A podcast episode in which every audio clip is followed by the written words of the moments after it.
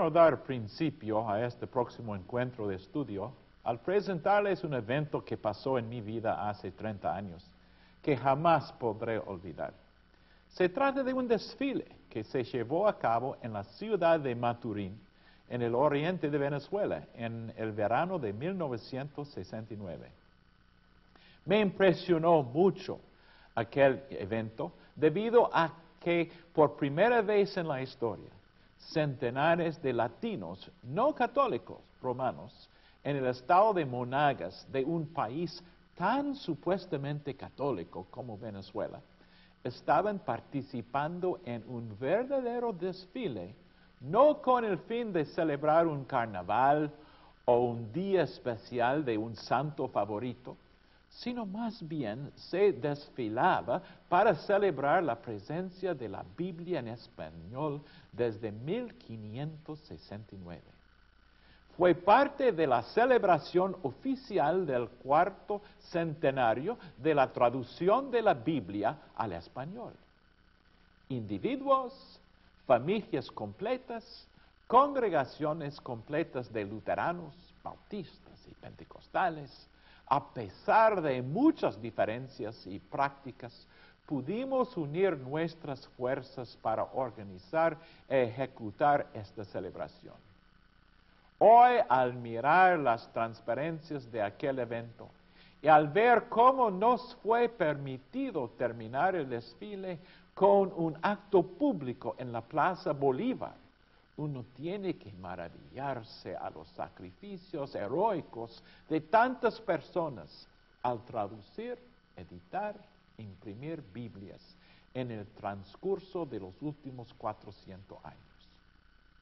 Una de las personas más importantes en la historia de la predicación del Evangelio en español es Casiodoro de Reina, quien vivía de 1520 a 1594.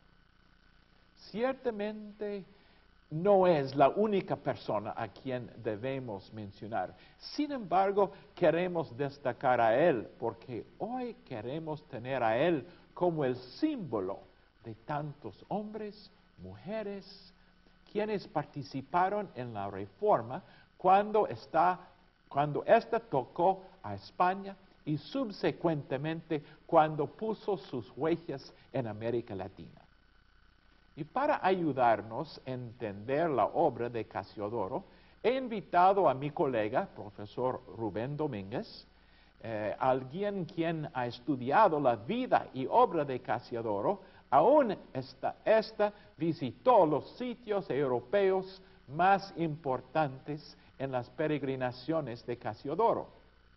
Bienvenido, profesor Domínguez, a nuestro curso Personajes de la Historia Cristiana.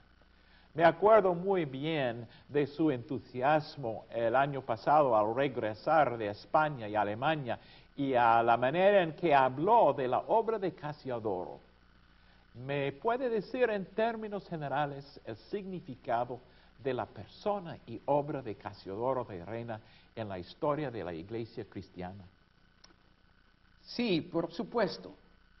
El trabajo especial que este personaje rindió a la iglesia sigue siendo de beneficio para todos los cristianos de las iglesias evangélicas del mundo hispano, pues domingo a domingo y aún todos los días la Biblia se sigue leyendo de acuerdo a la traducción que hizo Casiodoro de Reina directamente de los idiomas originales del texto bíblico jamás podremos decir suficiente del beneficio que recibimos todos los cristianos de entender en nuestra propia lengua la revelación de Dios. La fe cristiana es una fe que se basa en la segura revelación de Dios, la cual se encuentra en la Biblia. Desde los principios de la Reforma Luterana, se fundamenta en la autoridad todas las cosas de la Biblia como la palabra de Dios, el principio de sola escritura. El epítome de la fórmula de la concordia, una de las confesiones de la iglesia luterana, expresa en su parte inicial claramente este principio de la siguiente manera. Y el título que tiene allí es la breve regla y norma según la cual deben juzgarse todas las doctrinas y explicarse y arreglarse de una manera cristiana todas las enseñanzas erróneas que han surgido. Creemos, enseñamos y confesamos que la única regla y norma según la cual deben valorarse y juzgarse todas las doctrinas, juntamente con quienes las enseñan, es exclusivamente la escritura. El gran mérito de Casiodoro de Reina es haber realizado la traducción completa de la Biblia, esto es, del Antiguo y Nuevo Testamentos. En este sentido, Reina reflejó un deseo común y persistente entre los dirigentes de la reforma de la Iglesia de colocar el texto de la Biblia en las manos de la mayoría de las personas para que todos recibiesen por igual el beneficio de tener conocimiento de Jesucristo, fuente y origen de la salvación. Es obvio que cada vez que tomamos nuestras Biblias en la mano, estamos en un sentido palpando la obra de Casiodoro. Del producto de su trabajo sabemos mucho. Pero dígame, profesor Domínguez, ¿qué nos puede decir acerca de la vida, de su juventud, de su origen? Para nuestra desdicha, los datos del año y del lugar exacto del nacimiento de Casiodoro no los conocemos con precisión. Hasta donde sabemos, nadie en su tiempo tuvo la precaución de legarnos una breve biografía de Reina. Según el recientemente fallecido historiador inglés Gordon Kinder, uno de los contados eruditos protestantes sobre la vida de los españoles reformadores del siglo XVI fue hasta el siglo XIX, o sea, más de 250 años después de la muerte de Casiodoro, cuando el historiador Marcelino Menéndez Pelayo, en su obra de tres volúmenes intitulada Historia de los heterodoxos españoles, que fue él por quien primera vez intentó escribir unos apuntes biográficos sobre Reina. Menéndez y Pelayo fue un investigador católico romano español que no tuvo gran aprecio ni por Casiodoro ni por los otros españoles que abandonaron la iglesia romana a partir del siglo XVI. Así que sus escuetos datos sobre Reina, a pesar de que son desfavorables, son importantes. En cuanto a la fecha exacta del nacimiento de Reina, no existe hasta donde se sepa hoy una información fidedigna. Los eruditos han llegado a estimar aproximadamente el año de su nacimiento basándose en algunos indicios autobiográficos de algunas cartas que Reina escribió durante su vida. El año estimado es 1520, o sea, tres años después de que Lutero clavó sus famosas 95 tesis. En cuanto al lugar de nacimiento, los investigadores sostienen varias opiniones, las cuales van desde las poblaciones llamadas Montemolín, Reina, de allí el apellido posiblemente, Granada y Sevilla. Al respecto, Casiodoro de Reina escribió de su propio puño y letra en la Biblia que obsequió a la biblioteca de la Universidad de Basilea en Suiza, que era un hispanelensis, es decir, un sevillano. Los investigadores Kinder y Jorge González sostienen que este término eh, bien se puede traducir como Sevilla, aunque Kinder admite que esta manera de autodenominarse pudo haber sido una costumbre de los monjes. Así, ni la fecha ni el lugar de nacimiento de Casiodoro de Reina es exactamente seguro.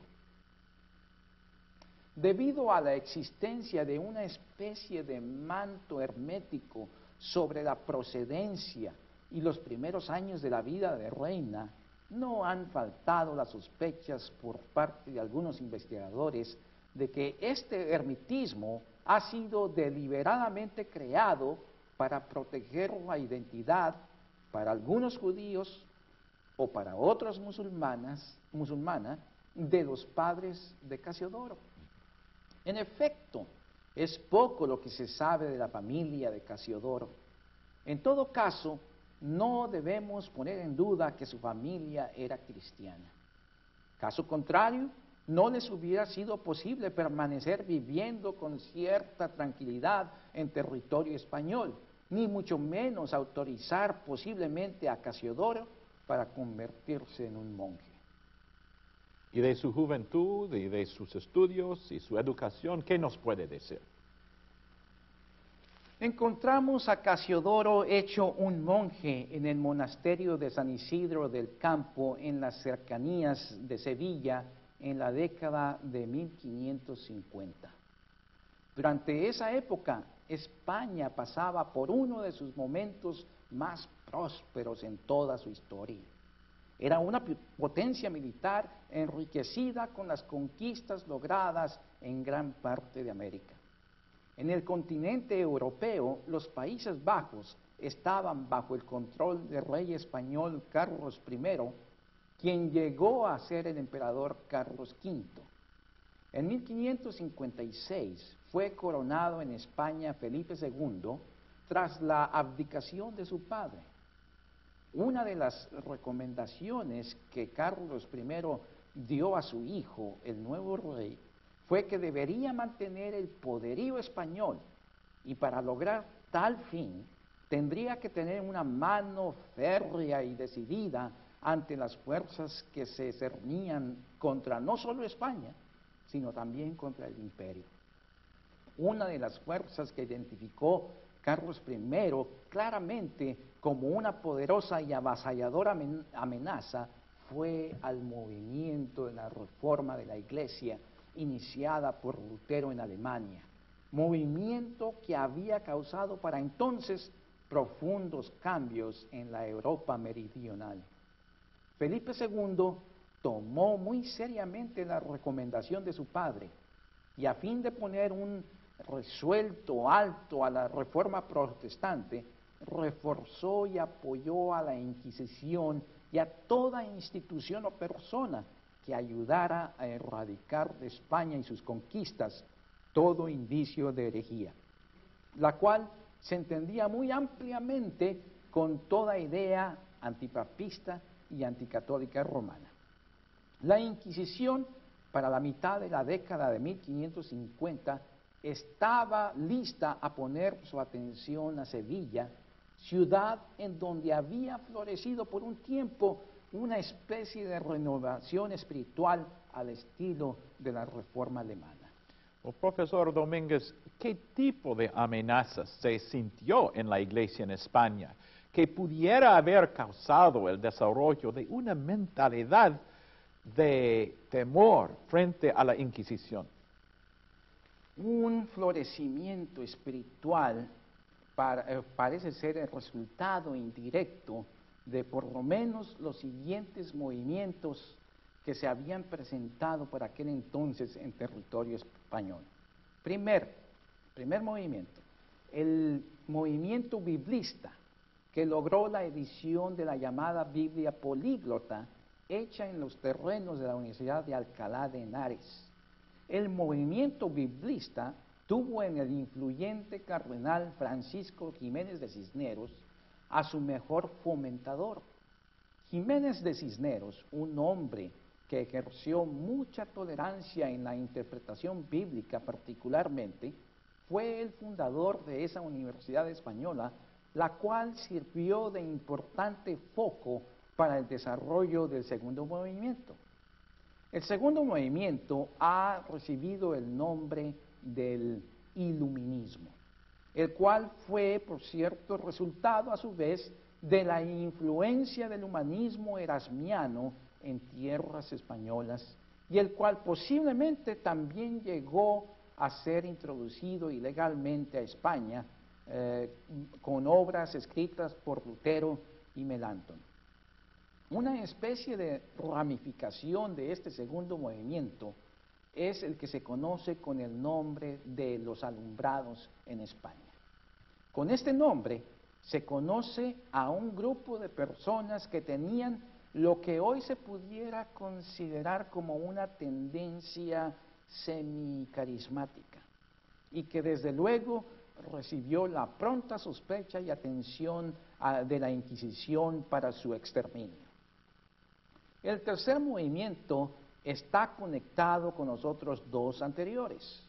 Algunos individuos que posteriormente llegaron a Sevilla, como Constantino Ponce de la Fuente y Juan Gil, habían recibido su educación en la misma Universidad de Alcalá de Henares, donde naturalmente se habían familiarizado con los nuevos estudios de los textos bíblicos y con las ideas reformistas provenientes de Alemania y otros países.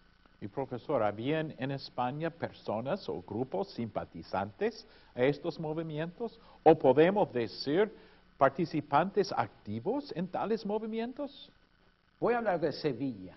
En Sevilla, Constantino Ponce de la Fuente, al igual que Juan Gil, llegaron a influir positivamente con sus ideas reformistas a un buen número de personas, entre ellos a los monjes del convento de San Isidro del Campo, el cual estaba localizado en un lugar cercano al lado norte de la ciudad.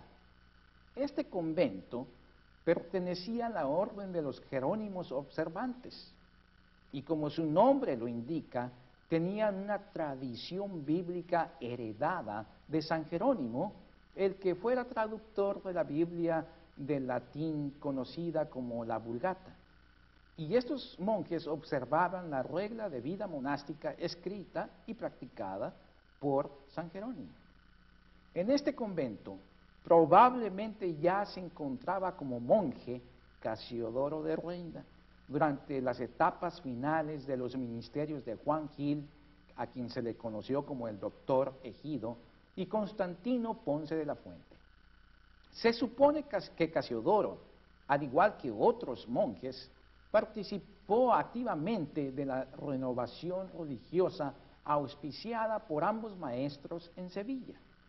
Los monjes conocían también de las sospechas de la Inquisición y de su actividad en Sevilla, donde penalizaron a varios de los seguidores de la renovación religiosa. ¿Y cómo respondieron estos monjes a las nubes oscuras de la amenaza de peligro de la Inquisición inminente? Los monjes involucrados en esta renovación pronto se dieron cuenta que la Inquisición no demoraría en dirigir toda su atención a ellos. Estaban bien informados que en otros países la reforma protestante, con la cual ya algunos se empezaban a identificar plenamente, había ganado terreno. También sabían que unos pocos españoles habían huido al extranjero tiempo atrás en busca de refugio, principalmente en la Ginebra calvinista. Pronto llegaron a determinar su salida definitiva del convento y de Sevilla. Alrededor de una docena de monjes, entre ellos nuestro ah, paladín Casiodoro de Reina, abandonaron España a finales del verano de 1557 a fin de no llamar la atención de quienes trabajaban para la Inquisición, determinaron que cada uno tomaría su propio camino. También acordaron reencontrarse en Ginebra en casa de los pocos refugiados españoles que para entonces vivían allí. La salida de Casiodoro, como la de otros monjes, fue definitiva. La mayoría no volvería a ver su tierra. Casiodoro empezaría un peregrinaje que le llevaría a, por lo menos cinco países y a una buena cantidad de distintas ciudades. Algunas veces huyendo de los agentes de la Inquisición española que se encontraban para aquel entonces diseminados eh, en toda Europa y otras veces de sus propios correligionarios protestantes, principalmente calvinistas. Profesor, lo que nos está diciendo en realidad luce más como una novela de espionaje que algo de la vida cristiana. Porque estamos hablando de perseguidores y cazadores, de personas huyéndose para salvarse, para escaparse con su vida. Me imagino que su drama no está por concluir todavía, ¿verdad? Así es, eh, tiene razón. Pero cuando uno comienza de hablar de, drama, de amenazas, de peligro, eh, tenemos eh, que comenzar a relatar lo que de veras aconteció. Casiodoro llegó a Ginebra por el otoño de 1557. No se sabe con exactitud las actividades que desempeñó en Ginebra pero sí sabemos que no demoró en integrarse a una iglesia protestante de refugiados cuya membresía era en su mayoría italiana. Es de imaginarse que no pasaría mucho tiempo cuando con sus amigos, los exmonjes Antonio del Corro y Cipriano de Valera, planearon ejecutar lo que sería el anhelo más apreciado del grupo, la traducción y publicación de toda la Biblia en el idioma español. Hay que apuntar aquí que ellos sabían que ya existían algunas publicaciones en español de cierto número de libros bíblicos, aún todo el Nuevo Testamento. Estas traducciones habían sido anteriormente realizadas por individuos como Juan Díaz y Francisco de Encinas, pero también sabían que no existía una edición completa de la Biblia en español. A fin de agilizar la realización de su anhelo, Casiodoro resolvió que él se enfocaría en traducir principalmente los libros del Antiguo Testamento. El grupo aparentemente acordó que en la edición que la edición a ser publicada por ellos utilizaría la traducción ya existente del Nuevo Testamento hecha por Juan Díaz. Ellos probablemente se entusiasmaron pensando que tal proyecto no les tomaría muchos años. La verdad es que al paso del tiempo, por las dificultades en que cada uno de ellos se vio involucrado, solo Casiodoro se mantuvo firme en el plan de traducir y trabajar en la Biblia, quien prácticamente solo él por un periodo aproximado de 10 años, eh, trabajó concienzudamente. Así, Casiodoro empezó su labor de traducción muy pronto después de su llegada a Ginebra, si es que acaso no la había ya empezado en el mismo convento de Sevilla. El primer atraso que nadie consideró lo tuvo cuando al poco tiempo de estar viviendo en Ginebra se dio cuenta de algo que sin duda no le agradó en el ambiente de su nueva ciudad. En Ginebra, Juan Calvino había logrado establecer un sistema religioso muy riguroso, llevado aún más al extremo posteriormente por quien llegó a ser su sucesor, Teodoro Besa.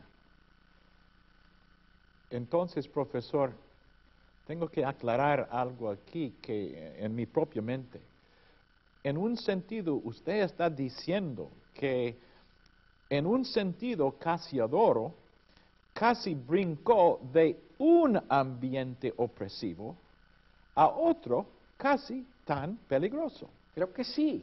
Hay que entender que aquella época era una temporada, eh, eh, durante una temporada eh, era una época muy difícil, con poca paciencia y con un deseo sincero de salvar almas en Ginebra. Hay que entender que en un ambiente en el cual uno pudiera perder la vida por confesar su fe, ese era lo que existía en esa parte de Europa. Hubo poco espacio, estoy diciendo, para maniobrar para una persona con deseos de tener una iglesia más pacífica, más tolerante, más reconciliadora. El sistema religioso desarrollado, como decía, en Ginebra, resultó muy repulsivo para el gusto de Casiodoro. Tiempo hacía que Casiodoro se había enterado de la ejecución en la hoguera en el año 1553 del español antitrinitario Miguel Servet, la cual así había sido aprobada, por cierto, por Juan Calvino. El solo pensar en este acto horrificante o tenebroso realizado por cristianos era inconcebible para Casiodoro. Ahora no solo veía de cerca, sino que vivía dentro de tal sistema sofocante y con fuerte dosis de intolerancia a la libertad religiosa. Así que Casiodoro pronto externó su incomodidad en el calvinismo de la ciudad y así se ganó la enemistad de varios calvinistas, incluido Teodoro Besa quienes apresuradamente interpretaron la inconformidad de Casiodoro como un apoyo de él a la doctrina antitrinitaria de Servet. Esta sospecha trajo toda una serie de sinsabores a la vida ginebrina de Casiodoro, quien, por cierto, aparentemente juzgaba que el protestantismo no debería ejercer la intolerancia al tipo de la iglesia romana. Teodoro Besa no olvidó estos comentarios de Casiodoro, pues cuando tuvo oportunidad, tiempo después, le creó inconvenientes. Entonces, profesor, ¿Casiodoro se quedó en Ginebra o simplemente se dio cuenta que aquella ciudad no fue para él? Efectivamente, salió de Ginebra. Él salió con gusto y con rapidez, junto con otros de sus antiguos amigos del convento, cuando tuvo conocimiento en el año 1558 que en Inglaterra se estaba dando una nueva apertura para el movimiento de la reforma. El reino de terror de la reina María Tudor había acabado y la nueva reina Isabel I eh, favorecía el protestantismo. Debido a esto, Inglaterra pronto se convirtió en el destino y nuevo refugio de aquellos que como Casiodoro eran perseguidos en sus países por haber abrazado la fe protestante. En su viaje hacia Inglaterra, es probable que Casiodoro parara en el camino para conocer las iglesias y sus dirigentes en algunas ciudades como Estrasburgo, Cosa más segura es que él llegó a Frankfurt, en Alemania. Frankfurt, por cierto, es el lugar donde seguramente hizo contactos personales que le ayudarían más tarde en la vida. También desde esa ciudad planeó su peligroso viaje por tierras donde sabía que los agentes de la Inquisición española se desempeñaban con el único encargo de apresar a los españoles fugitivos. Casiodoro, sin duda, figuraba en la lista de estos vigilantes eh, agentes de la corona española. Según el investigador eh, Kinder, el viaje con destino a Londres, Casiodoro lo realizó llevando consigo a sus padres. En Londres se encontró con sus amigos españoles como Cipriano de Valera y Francisco Farías, entre otros, con ellos asistió a la congregación de refugiados franceses protestantes, quienes ya gozaban de cierta estabilidad en la ciudad. Los franceses, por ejemplo, tenían el permiso de usar un templo y de ser reconocidos oficialmente por las autoridades eclesiásticas inglesas. A principio del año de, de 1559, en enero, se sabe que Reina solicitó para la colonia española un reconocimiento similar a la de los franceses. Esta acción, por cierto, creó un recelo en la iglesia francesa, que era calvinista declarado. A fin de respaldar la petición española, se les eh, pidió que presentaran a los españoles una confesión de fe para asegurarse que en verdad era un grupo cristiano que no mantenía doctrinas dudosas. La confesión según la mayoría de los investigadores, fue redactada principalmente por Casiodoro de Reina. A pesar de que esta primera confesión de Reina fue aceptada, no dejó de crear ciertas asperezas entre la dirigencia de la, eh, iglesia francesa. El grupo español escogió a Casiodoro como su pastor y recibió la autorización de usar un templo, así como un estipendio para el pastor. ¿Y Casiodoro continuaba su trabajo de traducción durante todo ese tiempo en Inglaterra? En Londres, para ser preciso, además de sus actividades pastorales, es casi seguro que Casiodoro continuó en su trabajo de traducción bíblica.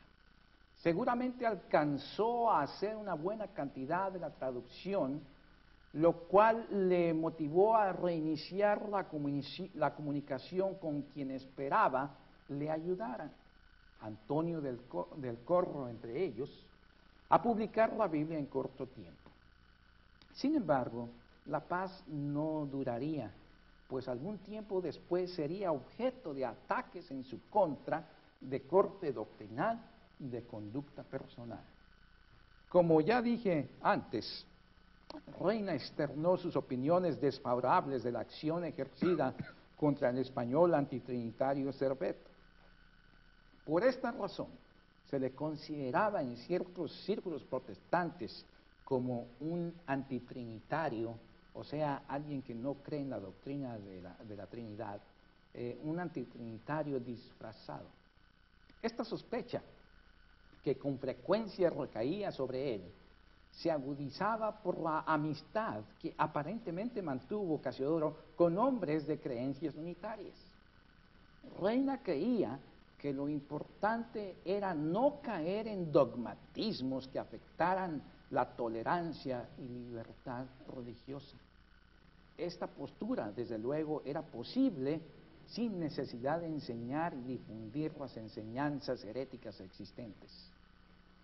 En más de una ocasión sostuvo ardientemente y por escrito que él creía en la Trinidad.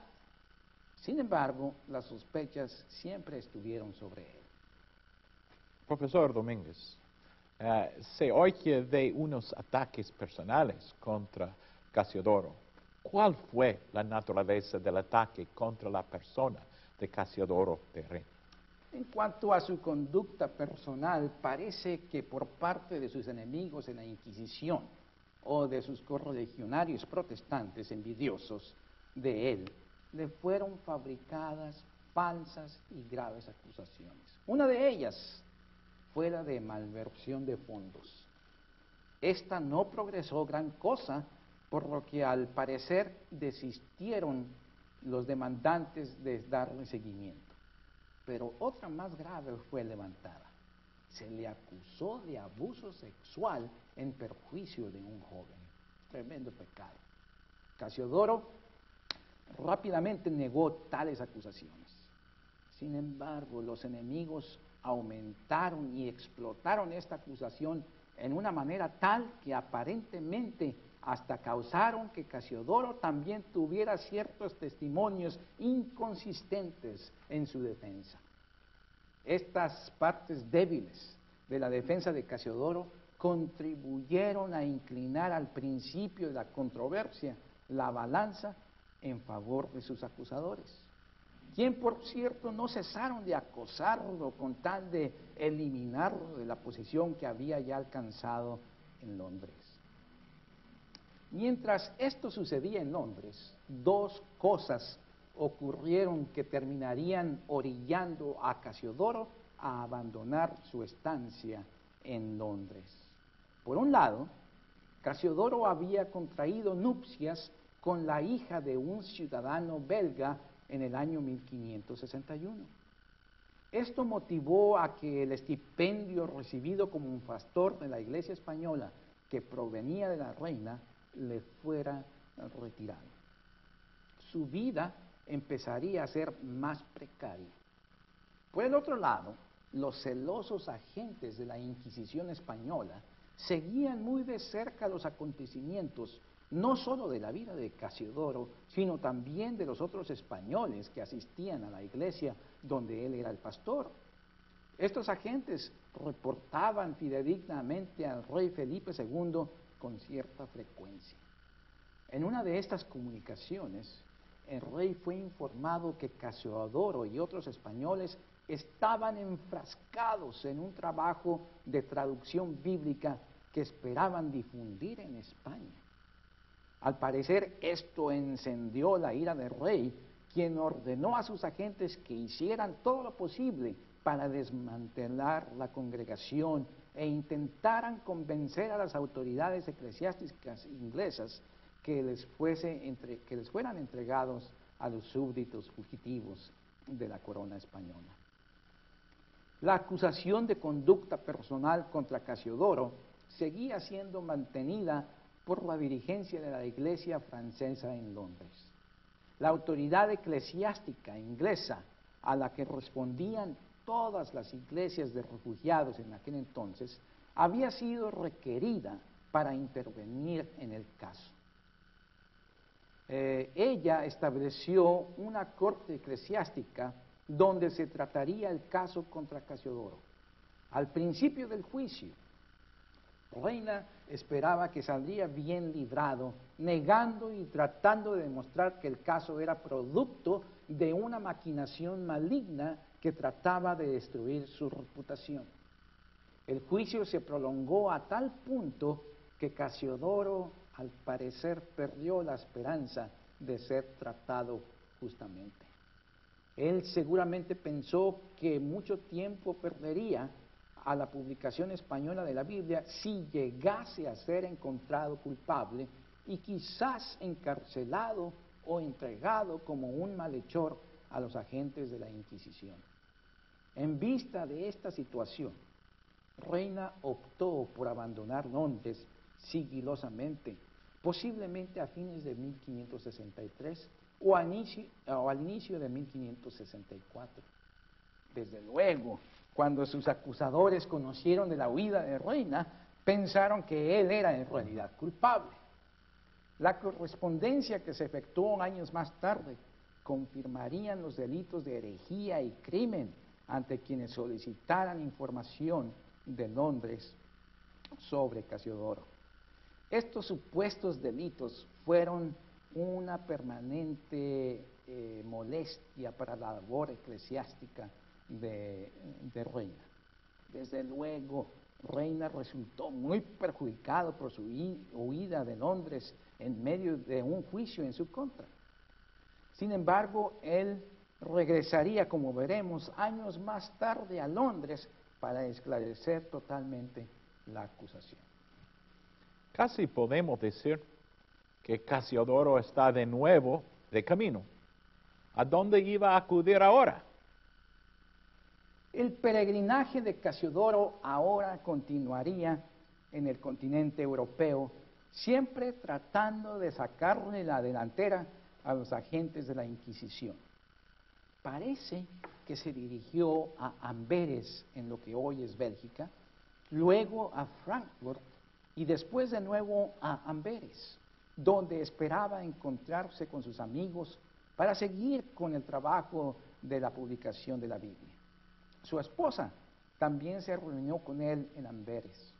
Parece que Casiodoro terminó estableciendo su base en Frankfurt, donde su suegro llegó a vivir, lo cual seguramente le facilitó esta situación para viajar dejando a su esposa con familiares. Al mismo tiempo, a fin de ganarse la vida, parece que inició la comercialización de telas cuando visitaba iglesias de refugiados franceses, ya fuera en Frankfurt u otra ciudad, por lo general en esta etapa de su vida tuvo la desventaja de no ser bien recibido una vez que se enteraban de su reputación en Inglaterra, pues las noticias de culpabilidad en su contra eh, llegaban tarde o temprano a otras iglesias hermanas. Sin embargo, Casiodoro se, sabía ganar la amistad de personas claves en el liderazgo de algunas iglesias, las cuales resultaron muy importantes para, recibir el apoyo que tanto necesitaban. Tal fue el caso en Estrasburgo con Johannes Marbach y en Frankfurt con Matthias Ritter el joven, ambos luteranos, por cierto. En cambio de los dirigentes eclesiásticos calvinistas, solo recibía actitudes intolerantes y frías hacia su persona. Quizás este, esta situación sea importante para la conversión de Reina años después al luteranismo. En esta etapa, mitad de la década de 1560, Reina se inclinaba más a ser un cristiano independiente, aunque con tendencias mezcladas de calvinismo y luteranismo en ciertas doctrinas. Déjeme dar un ejemplo. En la doctrina de la real presencia del Señor Jesús en la Eucaristía, Reina al principio mantuvo una posición similar a la de los calvinistas, pero al paso del tiempo parecía inclinarse a la posición luterana. Llegó un momento a ser su posición tan independiente que ambos grupos llegaron a desconfiar de él, pues para los luteranos les parecía que la posición de Reina era muy calvinista, pero para los calvinistas les parecía que era muy luterana. Mientras las nubes oscuras se cernían sobre Reina en cuanto a su posición ortodoxa en el protestantismo, los hermanos franceses de la Iglesia de Londres tuvieron tiempo de organizar el lanzamiento de acusaciones de herejía contra Reina. Estas acusaciones se basaban en la traducción que Reina había ya hecho sobre pasajes de Isaías y Ezequiel, profetas del Antiguo Testamento, traducción a la cual de alguna manera habían tenido aquellos hombres acceso. Reino en medio, eh, reina, perdón, en medio de las acusaciones y sospechas en su contra, continuó sin embargo su trabajo de traducción, llegando a terminar el primer borrador de todo el Antiguo Testamento. Ahora se encontraba listo para entrar en negociaciones eh, serias con un impresor. Pero la tarea de imprimir la Biblia no le resultó tan sencilla. Primero, tendría que encontrar un impresor que fuera confiable y que tuviera experiencia en imprimir en una lengua extranjera, como era el español, ya fuera en Alemania, Holanda o Suiza. Reina estableció una red de comunicación que incluyó correspondencia y no pocos viajes en búsqueda de un impresor. Así había ido a visitar a Antonio del Corro en Berberac, Francia, quien había aparentemente arreglado el costo final con un impresor. Reina, estando en Estrasburgo, finalmente optó a fines del verano de 1567 por un impresor en la ciudad de Basilea, en Suiza, de nombre Johann Herbst, y más, eh, con, quien era más conocido con el apodo de Oporino. Así que ahora tenía Casiodoro que hacer los arreglos necesarios para conseguir la traducción del Nuevo Testamento hecha por Juan Díaz años atrás, para que esta traducción fuera la que completara la publicación de toda la Biblia en español.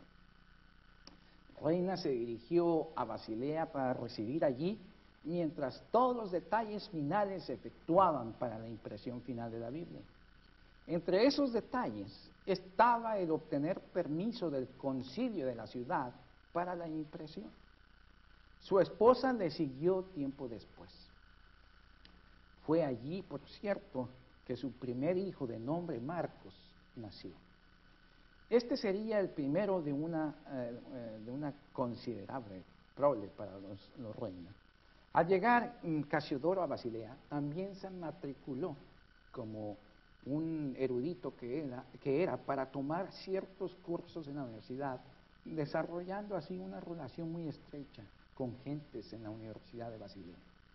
En esa ciudad también cultivó la amistad de pastores, algunos de ellos de cierto rango, como los supervisores eclesiásticos luteranos Simón Sulzer y Ulrich Köchling. Estos pastores también le respaldaron a Casiodoro en años posteriores. El arreglo con Oporino, el impresor, empezó cuando Casiodoro adelantó una considerable cantidad de dinero para que el impresor empezara el trabajo.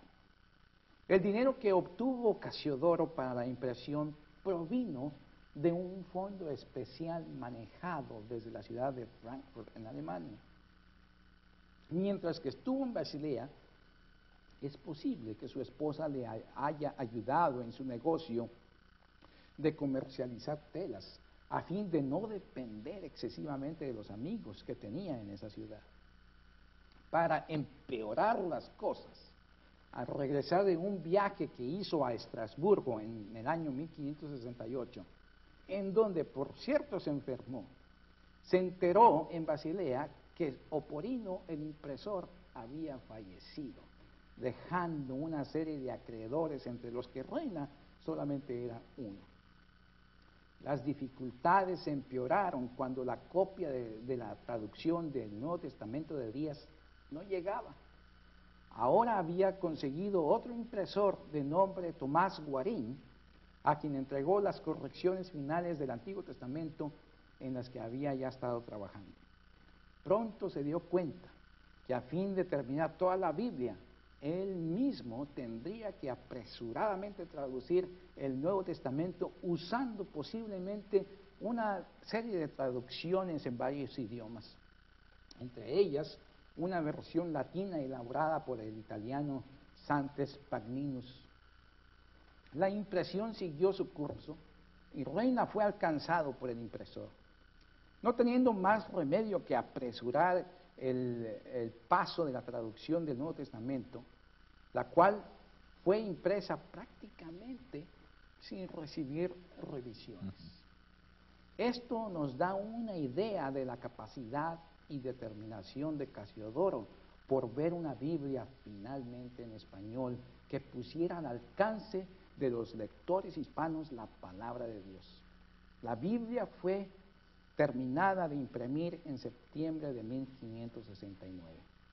Debido a que tenía que, temía que la Inquisición española se le, eh, se le adelantara y facilitara su destrucción, conociendo el nombre del traductor, quien era ampliamente considerado como un hereje para ellos, optó por no colocar su nombre en ninguna parte de la Biblia. Este detalle sirvió para que por muchos años su nombre no recibiera el crédito de haber sido él el traductor de la Biblia. Ese crédito equivocadamente se le concedió a Cipriano de Valera, que eh, bajo que eh, Cipriano haciendo unas ligeras revisiones de la traducción completa de Reina, eh, publicó en el año de 1602 en Ámsterdam una edición nueva. Así, por muchos años la Biblia en español se le, atribuyó, eh, al menos en su trabajo de traducción, a Cipriano de Valera. Prueba de esto es el título con el cual se publicó la revisión, que fue exactamente el título que le fue dado a la versión original de Reina en 1569. El título dice así, la Biblia que es los sacros libros del Viejo y Nuevo Testamento. La Biblia original de Reina apareció teniendo como primera página un acabado, un grabado que ha dado origen al nombre popular con que se le ha conocido a esta Biblia. En el grabado aparece un oso, un oso parado colocando sus manos sobre un árbol de cuyo tronco escurre miel proveniente de un depósito que el oso está lamiendo, mientras algunas abejas parecen salir de las páginas de una Biblia cercana llevando consigo la miel que van a almacenar al panal depósito. Al pie del grabado aparece el texto en hebreo y castellano de Isaías, versículo 8, que reza, la palabra del Dios nuestro permanece para siempre.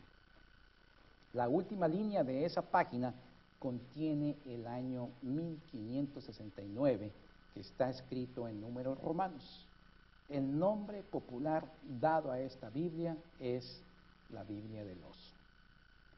Desafortunadamente, no existen muchos ejemplares hoy día, ni sabemos con exactitud el número exacto de ejemplares que fueron publicados, debido a que la Inquisición española ha de haber destruido la mayoría de ellas. Sin embargo, de las varias que existen hoy en día, eh, hay un ejemplar que Casiodoro donó personalmente y escribió en latín de su puño y letra una dedicatoria a la Universidad de Basilea, que reza así en una traducción libre. Casiodoro Reina, español, hispalensis, esto es sevillano, alumno de la Academia de Basilea, autor, traductor, quiere decir esto, de la versión hispana de los libros sagrados, en la que trabajó por diez años recibiendo el auxilio de los muy piadosos ministros de la iglesia de Basilea y del prudentísimo concilio. Y así va lo demás. Tan interesante es aquella historia, aquella historia. Después de haber logrado tanto, es decir, después de haber visto la publicación de la Biblia completa, podemos asumir que Casiodoro se jubiló o no se vio más desafíos en su vida? La vida, eh, eh, una vez terminada la labor de, eh, traducción, ahora tocaba en la vida de, Casiodoro la difusión de la Biblia y el intento por hacer llegar la palabra de Dios a muchos otros. Sin duda había mucho por hacer todavía. Casiodoro salió en la primera parte de 1570 pacíficamente de Basilea con su familia rumbo a Frankfurt, donde presumiblemente retomó el comercio de telas para subsistir, al mismo tiempo que se reintegró a la iglesia calvinista de refugiados franceses. Su regreso a ella fue bien acogido por unos y por otros con la suficiente animosidad como para solicitar nueva información sobre la doctrina y conducta de Reina en el pasado. De nuevo, Reina se enfrentó al espectro nada agradable de las acusaciones que se cernían sobre su persona desde que salió de Inglaterra. Pasaría Casiodoro asistiendo a la iglesia en calidad de laico por varios años, hasta que aparecería de nuevo su intensidad su llamado al pastorado. Pero Casiodoro también tenía otras metas. Ahora veía la necesidad de escribir comentarios de libros bíblicos, especialmente los evangelios. Reina escribió dos comentarios alrededor de 1573 estando en Frankfurt. Uno comenta sobre las tentaciones del capítulo 4 de Mateo y el otro sobre el Evangelio de Juan. Es de suponer que el comercio de telas era productivo, pues le permitía tener atención a sus intereses teológicos y eclesiásticos, además de contribuir a la manutención de una cada vez más numerosa familia. Casiodoro cultivó amistades en los círculos eclesiásticos calvinistas y luteranos de varias ciudades, entre ellas Frankfurt, de donde había obtenido su ciudadanía en el año 1571 y en Estrasburgo. Pasados algunos años le ofrecieron posiblemente algunas oportunidades para retomar el pastorado. Casiodoro sabía que tendría que limpiar de una vez por todas su reputación a fin de tener una conciencia limpia en el ministerio pastoral. Cuando recibió de las autoridades luteranas un ofrecimiento en 1578 para ir a tomar el pastorado de la iglesia, de la congregación luterana de habla francesa en Amberes, en los Países Bajos, Casiodoro lo consideró muy seriamente. Antes de aceptar este ofrecimiento, se sintió él responsable para hacer frente a su pasado el posible pastorado en Amberes le rindió un incentivo extra a Reina para retomar el pastorado e ir hasta Londres a limpiar su reputación en forma definitiva. Así, dejando a su familia en Frankfurt, viajó a Londres, donde pasó varios meses en el proceso que se los, él mismo solicitó que se reiniciara. El resultado esta vez fue favorable para Casiodoro. Una vez limpia su reputación, en buena conciencia, procedió a aceptar el pastorado de la congregación luterana de Amberes, a donde llegó en 1579 probablemente. Allí en el pastorado de Reina parece que la congregación aquella se fortaleció. El pastorado en Amberes duró lamentablemente hasta que los españoles amenazaron tomar la ciudad en el, mes de agosto del año 1585. Los refugiados de los Países Bajos llegados a Frankfurt sufrían en un principio ciertas penalidades. Viendo esta situación, Casiodoro, siendo él mismo un refugiado, motivó a su congregación que ya tenía en Frankfurt a fundar un hospicio que ayudara a todos aquellos refugiados que llegaban a la ciudad de Frankfurt. Parece que este hospicio continúa su existencia, ahora convertido en un hogar de ancianos en la ciudad de Frankfurt. La congregación francesa luterana se organizó en Frankfurt y solicitó a las autoridades eclesiásticas que nombrasen a Casiodoro como su pastor. Esta solicitud fue negada durante algún tiempo. Esta situación llevó una vez más a Casiodoro a retomar su negocio en el comercio de telas, al que agregó la venta de libros. Con estos ingresos sostuvo a su familia mientras le era renovada la aceptación como clérigo, luterano de los, de los refugiados franceses. Esta situación se prolongó por varios años a pesar de la solicitud hecha con cierta insistencia de la congregación a las autoridades eclesiásticas de la ciudad de Frankfurt. Antes de aceptar a Reina de nuevo en el ministerio activo luterano, se cercioraron que declarara su fe luterana y firmara condenando no solo al calvinismo, sino a otras tendencias como el, anabaptismo. En abril de 1593 fue aceptado Casiodoro como pastor asistente de la Congregación Luterana Francesa de Frankfurt.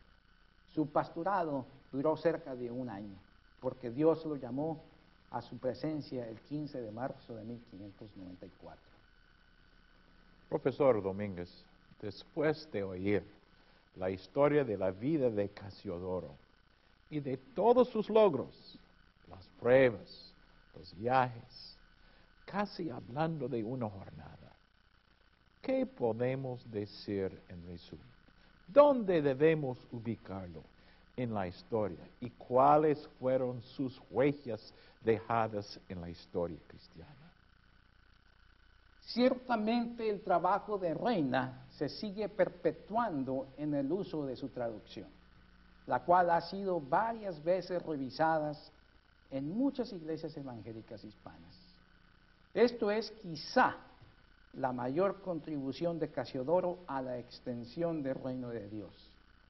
Él supo, al igual que otros reformadores como Lutero, que la palabra de Dios no puede permanecer cautiva. Donde ella se conoce, Dios obra para crear la fe. Y al crear la fe en las personas, Dios las usa para realizar sus propósitos.